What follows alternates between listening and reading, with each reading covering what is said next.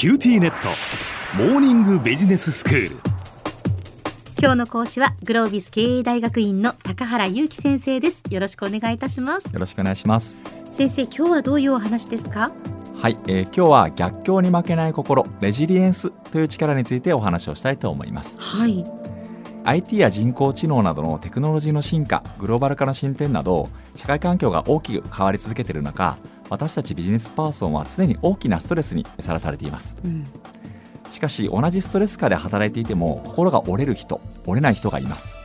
複雑化する社会環境の変化に適応する力として近年注目されているのがレジリエンスという力です。今日は折れない心を作るためのキーとなるレジリエンスについてお話をしたいと思います、はい、まずこのレジリエンスっていう言葉あんまり聞き慣れないんですがそのそもそもどういう意味があるんですか？はい、えー、レジリエンスとは回復力復元力などの自発的な治癒力を表す言葉です。もともとは心理学の世界で困難や脅威に直面した時にうまく適応できる能力を意味する言葉として使われてきました、はい、現在ではビジネスにおいても困難を乗り越える力として非常に注目をされています。いろんなこう逆境があったとしてもそこにこううまく対応できる、うん、適応できる能力っていうことなんですね。はい、で先ほどその逆境の時に心が折れる人と折れない人がいるっていうお話をしていただきましたが、うん、レジリエンスが高くて心が折れない人というのはどういう人なんでしょうか？はいレジリエンスが高い人はどんな特徴を持っているのか主に3つご紹介したいと思います。はい。え1つ目の特徴は柔軟で多面的な思考力を持っていて目の前の状況に一喜一憂しないということです。はあ、レジリエンスの高い人というのは一面では悪いと思えるようなことであってもあらゆる側面から考えることによってポジティブに解釈をして最適なアクションを見出します、うん、そのため目の前の出来事に一喜一憂することなく感情が常に安定しているという傾向にあります。なるほど2つ目の特徴は周囲との信頼関係を築くことが得意ということです。レジリエンスが高い人は柔軟かつ多面的な思考をすることから周囲からさまざまな意見を集めることができます。一方的なコミュニケーションではないため周囲との信頼をうまく構築していきます。その信頼をベースにして周囲に任せたり頼ったりすることができます、うん、そして3つ目の特徴は失敗や困難なことがあってもチャレンジし続けるということです、はい困難なことがあったり失敗したりすると次の挑戦が怖くなるということは珍しいことではないかと思います、ただレジリエンスが高い人は困難や失敗があっても次はどうすればいいか他にできることはなかったか多面的に捉えてそこから学び成長しようとします、うんレジリエンスが高い人っていうのはどういうこう逆境があってもいろんな角度から捉えて一喜一憂せずにっていうなるほどなと思いましたけど チャレンジし続ける特徴があるっていうことなんですね。はい、このレジリエンスってどうやって高めていったらいいんですか？はい。レジリエンスの高い低いにはある程度のまあ遺伝的要素もあると言われてますけれども、誰もが多かれ少なかれ内面に持っている特徴でもありますので後天的に高めていくこともできます、はい、そこでレジリエンスを高めるための方法を3つご紹介したいと思います1つ目は自己効力感を高めるということです。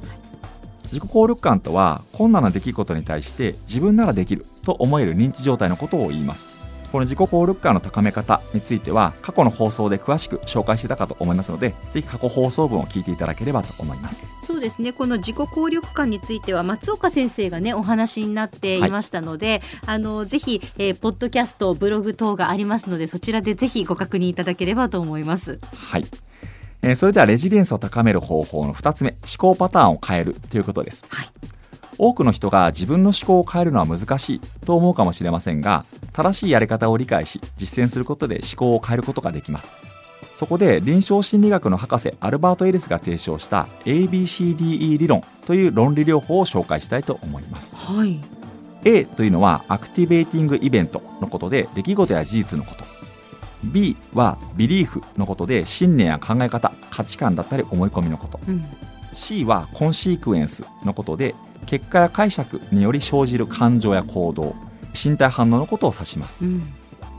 人はですね出来事事実 A に対して自らが持っている信念 B によって解釈をしてその結果として感情や行動身体反応 C が引き起こされます、はい、えー、具体的に考えていきたいと思います、うん。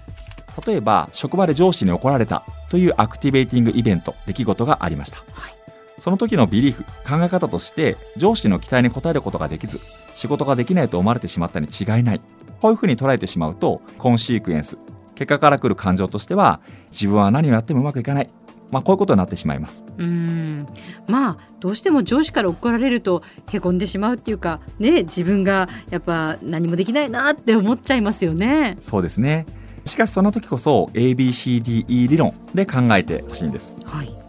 上司の期待に応えることができず仕事ができないと思われてしまったに違いない。というビリーフ。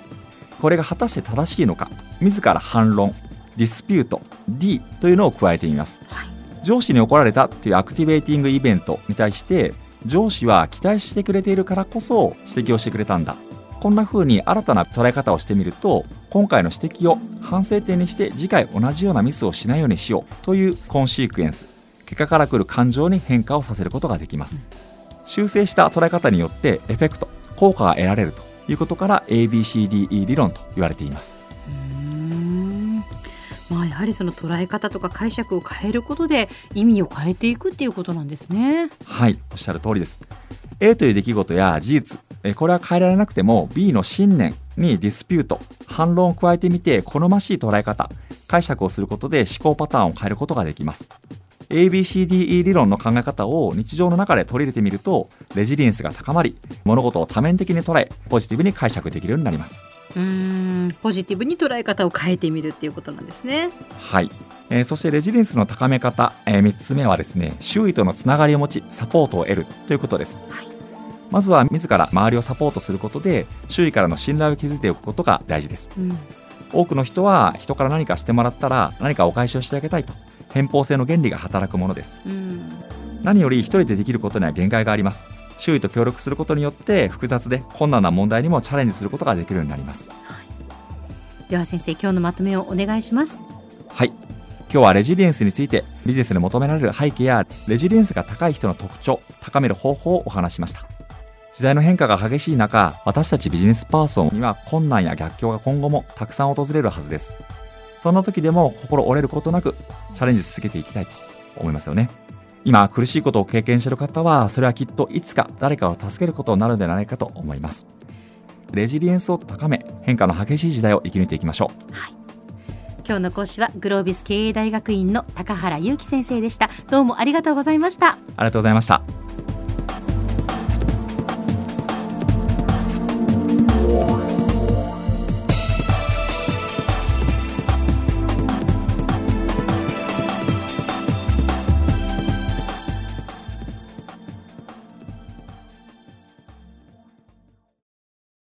QTnet。私を捨てて他に乗り換えるの？君は僕には高嶺の花すぎたんだ。それに彼女はありのままの俺をそのまま受け入れてくれるって。今お使いのスマホそのままで。乗り換えるなら QT モバイル